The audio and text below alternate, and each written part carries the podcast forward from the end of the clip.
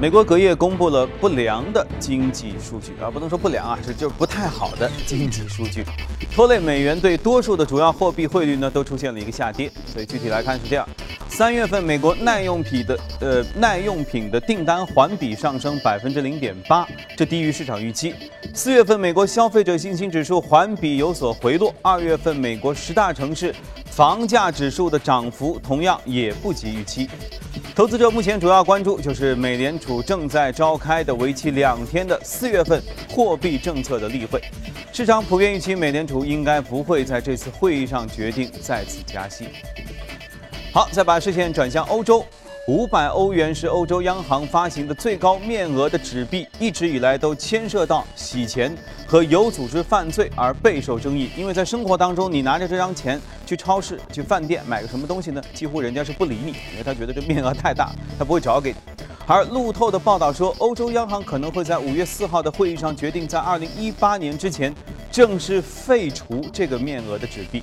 同时，为了安抚反对废除的这个德国人，欧洲央行将会继续无限期的进行兑换，啊，这挺矛盾的心态哈。这与2002年之前欧元正式取代德国马克时候，欧洲央行采取的做法是相同的。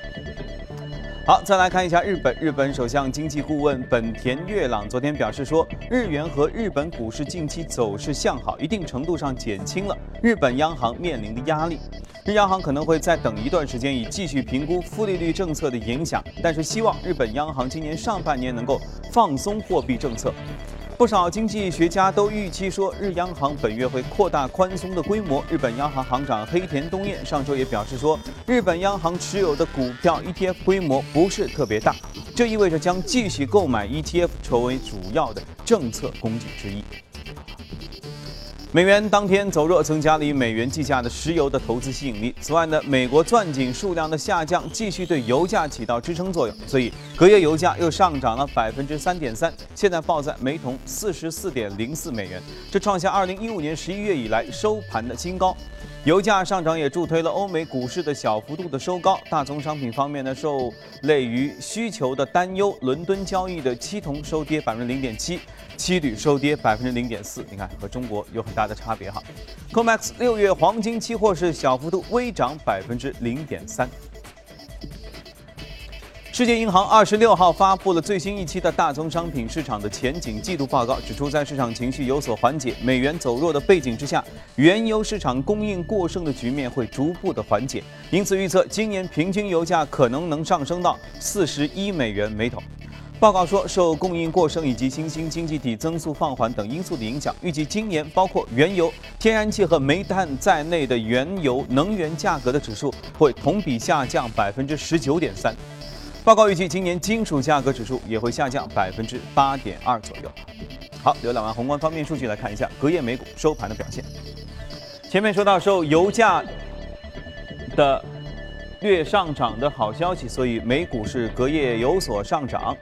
那么我们能看到，道琼斯指数上涨了百分之零点零七，一万七千五百九十点零四；纳斯达克下跌了百分之零点一五，四千八百四十三点二幺；标普指数上涨了百分之零点一九，二零五幺点五幺点。好，接着我们来连线驻纽约记者葛万，请他带来收盘之后的介绍。早上好，葛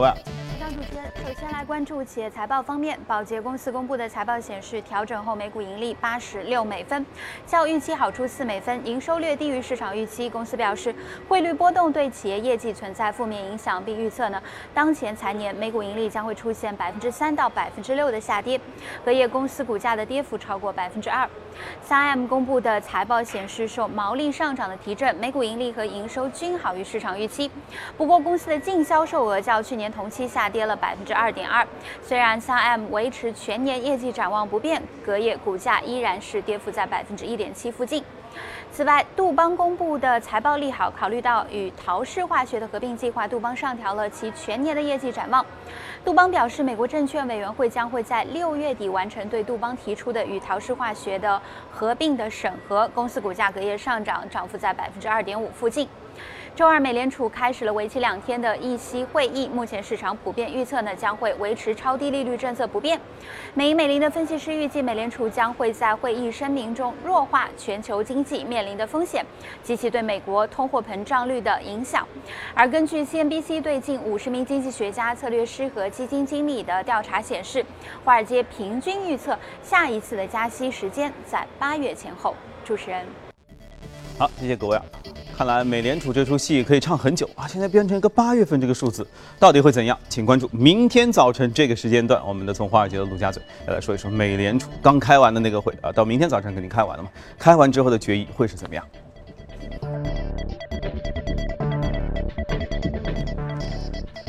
好，今天来到节目的是华创证券机构销售部的副总监简佳。啊，美联储一直是你喜欢的话题啊，只是可惜今天我们先不聊这个，对，先聊一聊最近特别热的。其实昨天，呃，向军也来开始聊到了这个，很多投资者白天都在睡觉啊，都觉得没什么好看啊，晚上都很兴奋。大宗商品期货确实牵动人心哈，这个涨涨跌跌太厉害。那昨天我们说到的是，呃，为什么还会涨？呃，为什么会涨？然后接下来大概会怎样？它和现货之间价格有什么样的关联啊？那么对此你的观点是什么？对，其实我们首先讲讲为什么会涨啊。首先我们看到，其实这一轮大宗商品啊，特别是在黑色的这样的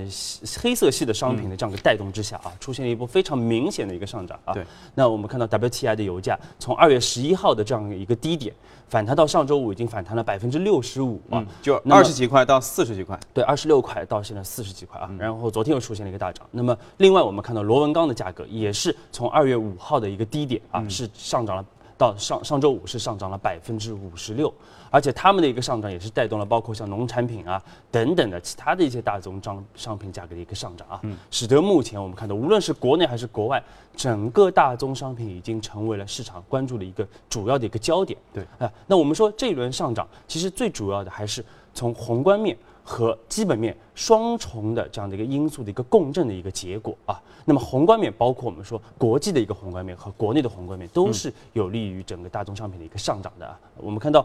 国际上，美联储啊，由于它的整个的一个加息的一个预期的一个推迟啊，包括。日本和欧洲央行的持续的加大一个宽松的力度啊，那么另外包括像美元的这样的一个走低啊，其实都有利于整个大宗商品价格的一个上涨啊。对，原本其实只是个反弹吧。对，原本只是个反弹，是它的一个由于之前过于的悲观啊，可能对于这个预期的一个比较大的一个扭转，使得这个涨幅啊相对比较明显啊。那么另外我们看到，呃，中国中国这方面啊。中国目前整个的一个包括人民币的一个贬值的预期已经逐渐的一个消除啊，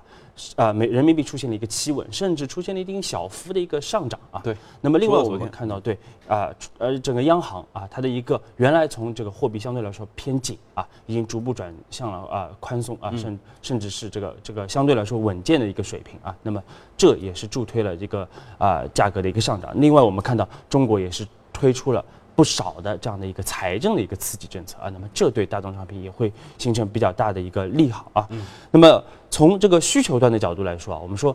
需求啊，整个的一个呃这个基本面来说啊，需求是在小幅的改善的啊，但是我们看到供给面确实出现了一个比较快速的一个收缩啊，那么使得整个的一个大宗商品的一个供需这个层面啊，是它的一个再平衡啊，是是是呃是有一个比较大的一个推进啊，比如说拿这个。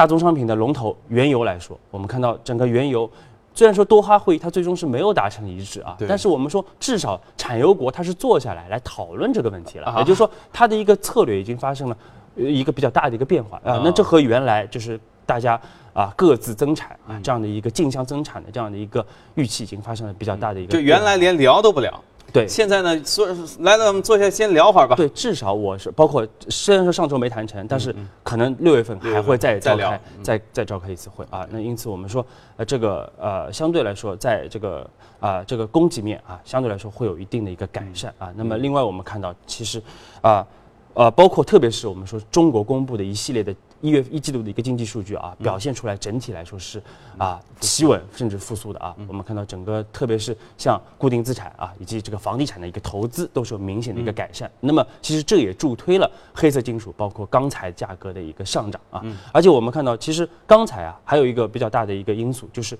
它在节前其实大家包括整个的一个实体企业，它其实对于经济的一个预期是比较差的，因此它的它的一个产能啊是加速的进行一个收缩。啊，而且社会库存相对来说处于一个偏低的位置。对。那么一旦在节后我们看到整个的一个需求出现一定的复苏以后啊，我们看到这对价格采购。啊，它会有一个持续的这样的一个推动力啊。那么因此我们说这个呃也是造成了这个目前一个啊、我们说从宏观面和基本面啊都是来支撑整轮目前大宗商品价格的一个大幅上涨。那按你这么多的理由的支撑的话，照你这么说，那这价格应该还会继续上涨了。对，但是我们今天要提出来的啊，其实就是啊、我们认为这个这轮上涨啊，涨其实可能是不可持续的啊。那么最主要的，我们说就是它会提升啊整个的一个通胀的一个预期啊。那么一旦通胀预期被提升起来啊，货币政策。和财政政策的一个宽松的一个预期和力度啊，就有可能会逐渐的一个减弱，而且价格的一个上涨也会使得供给层面出现进一步的一个啊一个增加啊，那么来扩大整个的一个供给过剩的这样的一个情况啊，因此我们说。助推这一轮 价格上涨的最主要的和两大核心因素，可能都在出现变化啊。那么一方面，我们看到这个 以原油为代表的这样的一个价格的一个上涨啊，使得美国的核心通胀率啊，它可能持续维持在一个高位，甚至会有个超预期的一个表现啊。包括我们昨天看到中国也是在年内首次上调了我们的成品油价啊，那么这其实对于国内的一个通胀预期也会有一定的一个推动啊。因此我们说，在这样的一个通胀预期上升的一个情况之下，那么未来我们说央行的一个货币政策，包括整个各个国家的一个财政政策的一个刺激力度啊，可能相对来说会有一定的一个收缩啊。那么这啊会减少一定的一个压力啊。另外，我们说这个上周其实我们也重点分析了原油的这样的一个目前的一个格局啊。那么原油价格如果持续的上涨，包括昨天我们看到又涨了涨了涨了百分之三啊。如果这样持续上涨的话，那么各个原油生产国它的一个复产或者是增加产能的一个动力将会进一步的一个增强啊。其实目前伊朗已经明确表示，我们到年底要达到四百万桶的这样的一个原油的一个产量，而且它有九千万桶的这样的一个库存，还可以直接卖向市场。太吓人。啊，那么之前我们说短期提振油价的这样的一个沙科威特的这样的一个原油罢呃工人罢工的事件，目前也已经平息了。因此我们说它科威特的原油的生产也已经恢复到了正常的水平啊。那么整个的一个供给可能会持续的一个推出啊，但是需求总体来说，我们说全球的需求，刚才新闻节目组也说到了，全球需求需求还是相对疲弱的。那么这也不利于油价的这样的一个持续的一个上涨啊。那么另外在黑色金属方面，我们看到其实财新网最近也有一个呃也有一个统计啊，就是目前整个国内的一个钢厂的一个吨钢的利润已经达到了八百到一千元每吨啊。那么这是一个什么水平？这其实是二零零九年、二零一零年四万亿刺激以后的这样的一个利润的一个水平啊。那么我们说，其实是相对来说，钢铁来说，它是一个暴利啊。那么在这样的一个暴利的趋势之下，我们说会会有越来越多的钢厂，特别中小的钢厂来恢复它的一个产能，而且我们说它的一个产能一旦恢复，它的持续性会比较强啊。那么这对于价格会是形成持续的一个压力啊。因此我们说，在这样的一个 情况的一个改改变之下啊，无论是宏观面和虚基本面啊，都有可能会出现比较大的一个变化，那么也不利于这个价格的一个持续反弹啊。那么另外我们说，其实刚才新闻节目中也说到了，就是还是建议投资者要密切关注目前正在召开的四月份的美联储的一个议息会议啊，因为虽然现在市场其实普遍认为美联储在四月份它不会改变它的整个的一个货币政策啊，包括啊这个目前对于美联储在今年年内加息的预期也就仅仅只有一次，嗯，但是如啊，但是我们说我们比较担心的就是这样是不是会有未来这个加息的节奏会有超预期的一个可能性啊？包括我们看到，如果大宗商品价格持续上涨的话，嗯通胀持续上涨的话，那么这样的一个加息预期是否会出现一定的一个上修啊？这是一个比较大的一个风险，所以还是要关注明天早上这个啊、呃美联储的这样的一个整个的一系声明的一个情况。好，明天早晨我们这个时间段，大家就会知道接下来美联储他们会公布鸽派、鹰派一次、两次，六月、八月啊，一切的谜题啊，就像《冰与火之歌》一样，值得让人期待。好啊，接着我们来看一下异动美股榜上的情况吧。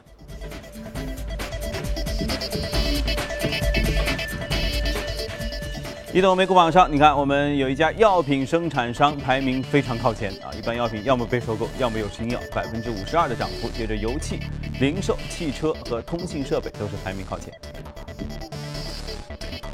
好，今天我们就要来再说一下这个油气管道。上涨了百分之二十一点三九，是不是也是得益于油价的上涨啊？对对，其实 American Midstream 啊，其实它也是一家，因为我们讲这个移动美股榜经常出现 Midstream 这些公司啊，那么它主要也是这个呃持有、经营和开发这个天然气的这样的一些中游产业资源的这样的一些公司啊，都能源类。对，我们看到它的主要的一个资源是集中在像美国的阿拉巴马州啊、这个田纳西州啊、这个德克萨斯州这样的一些一些啊。这个资源的一个储藏地啊，那么另外我们说它也是为这个与这个天然气的一个供给方和需求方啊提供整个的一个这个天然气的一个输送的一个管道啊，那么啊这是它的一个主要的业务啊，相对来说比较简单啊。那么昨天它的股价出现一个百分之二十一的一个大幅上涨啊，我们说啊刚才主持人说了一方面也是因为油价出现了一个比较快速的一个上涨啊所导致的，其实主要是因为昨天啊啊我们其实是周一，嗯，那么。全球最大的原油生产国沙特阿拉伯也是宣布说，我们要推行一个多元化的一个经济的计划啊，来减少对于原油的这样的一个依赖啊。但是我自己认为啊，这样的一个 计划可能它的最后的实施性啊，我并不抱抱有比较乐观的一个态度啊。那么另外我们说，其实。他这个这家公司啊，他在周一也是宣布，他要斥资二点二五亿美元啊，来收购一家在墨西哥湾的这样的一个同类的公司啊，并且上调了他二零一六年的整个的一个营收的一个指引。因此还是因为企业合并之类的啊，企业合并它有一个收购的预期啊，所以说它的股价出现了一个比较大幅的一个上涨。OK，好，那么我们先去一下广告，广告回来之后，我们今天有两个特别有意思的板块要和大家一起来聊一聊，别走开。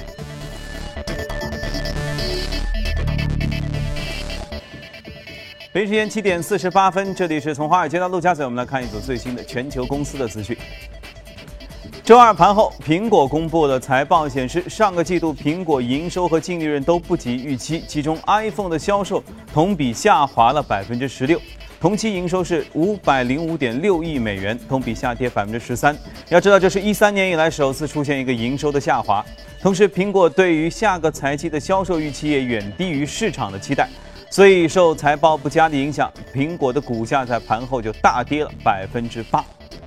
英国石油公司公布的业绩显示，第一季度剔除了一次性项目影响之后，核心盈利达到五点三二亿美元，同比大幅度下跌百分之八十，但是依然好于市场预期，亏损一点四亿美元这样一个成绩。你看这市场的预期多低呀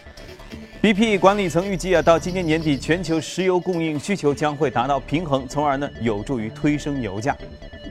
标普周二表示，受油价持续低迷的影响，全球最大的上市石油公司埃克森美孚的信用评级呢从三个 A 被下调至 AA 加，评级展望是稳定。这是自1949年7月份以来，标普首次剥夺埃克森美孚的三 A 的评级。1949年以来。目前被标普维持三 A 评级的美国上市公司只有微软和强生这两家公司。路透的消息啊，谷歌、福特汽车、沃尔沃和优步等公司周二一起宣布，将会组建一个联盟，以促进自动驾驶技术的推广和应用。联盟成立的目的呢，是在于促进监管机构和公众对自动驾驶汽车的安全性以及社会效益的认知。敦呃也敦促政府早日建立一套明确的自动驾驶技术的标准，以加快自动驾驶技术的应用。而同样的消息，其实我们在今年车展当中，可能过一会儿也会提到。据路透的消息说，三菱汽车公司周二承认，在长达二十五年的时间里，使用了一种不符合监管规定的燃效测试的方法，时间比之前公布的要长得多。三菱公司还承认说，除了日本以外，在美国出售的车辆上也使用了不当的测试方法。那么目前没有发现其他市场上出售的汽车存在数据造假的问题。从上周承认操纵日本至少六十二点五万辆汽车油耗测试数据之后，三菱汽车市值已经蒸发了大约三十九亿美元。好了，看过全球公司动态，我们回来和嘉宾聊一聊值得关注的美股，看一下美股放大镜。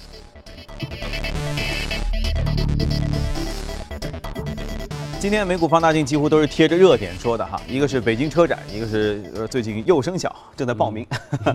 这个我知道。啊，我们先说车展吧。北京车展最近你看网上照片开始流出，呃，车展自从不能玩车模之后呢，呃，厂商也玩了很多新鲜有趣的东西。嗯，当然其中重最重要的还是技术，比如说就是无人驾驶概念等等。对对。其实我们说特斯拉啊，那个特斯拉其实一直是我们这个节目中的常客啊。对。我们在四月初的节目中就曾经重点说过特斯拉啊，当时它的最新款的这个 Model 三啊是上市，而且它的整个的一个订单量啊是远远超出所有人的预期啊，包括 Elon Musk 的预期啊。嗯。那么上市第一周周末啊，这个是订单量就达到了二十七点六万台。那么最新我们看到 Elon Musk 宣布这个订单量已经接近了四十万台啊，这个。而且这些订单可能要到二零一七年年底、二零一八年年初才有可能交付，因此我们说这个这个购买者的热情是非常的。大家说这还是热的啊？Elon Musk 不知道他可以上中国的电视购物节目呢，一旦上了之后，这中国市场其实还没有充分的一个打开啊。在这样的一个情况之下，我们说为什么这个 Model 3会这么热销啊？其实我们看它主要它的一个它和传统车车厂的一个呃这个车种的这样的一个差别就在于。它的一个核心的一个竞争力已经放在了无人驾驶、智能驾驶这样的一个领域啊。嗯。它的一个，我们看到它的一个续航能力啊，和它的以前的 Model S 啊、Model X 啊，其实没有特别大的区别啊。但是，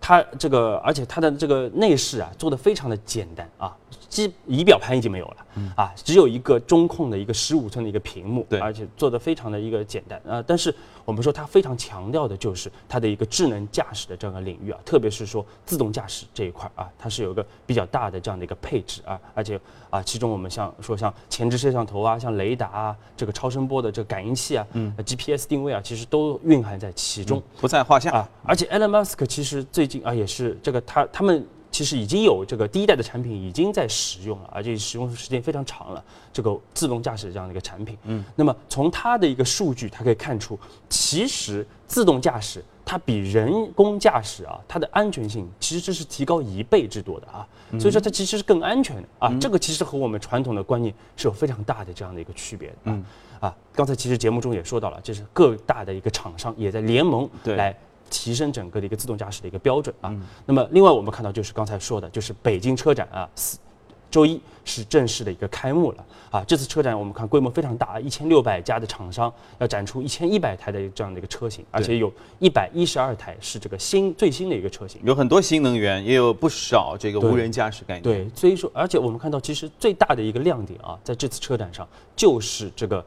智能驾驶和无人驾驶的这样的一个汽车啊，呃，我们看到包括像国内的龙头上汽啊、北汽啊、长安啊，都是公布了最新的这样的一个无人驾驶的一个车型啊，而且我们说它也是希望通过这样的一个领域啊，来实现和这个竞争厂商、合资厂商的这样的一个竞争上的一个弯道的一个超车啊。对。另外，我们看到像互联网巨头啊，谷歌啊。百度啊，包括这个乐视，其实都发布了他们最新的这样的一个概念车和这个整个生产的一个计划。因此，我们说无人驾驶啊这样的一个时代，可能已经非常的一个接近了啊。那么相关的整个产业链上的个股啊，也可能会有一个比较好的一个表现。所以现在最大的瓶颈可能就是一些相关政策和法规，其实属于主要政策和法规。对，嗯，对。当然，它的真正的说路面的测试，尤其是应对像中国，比如上海，上海其实已经算好的了，或者到其他一些外地。交通那个一点的城市，那那个难度就会比较大，因为会不会死机啊？包括整个交通的标识可能并不是特别规范啊，或者是地图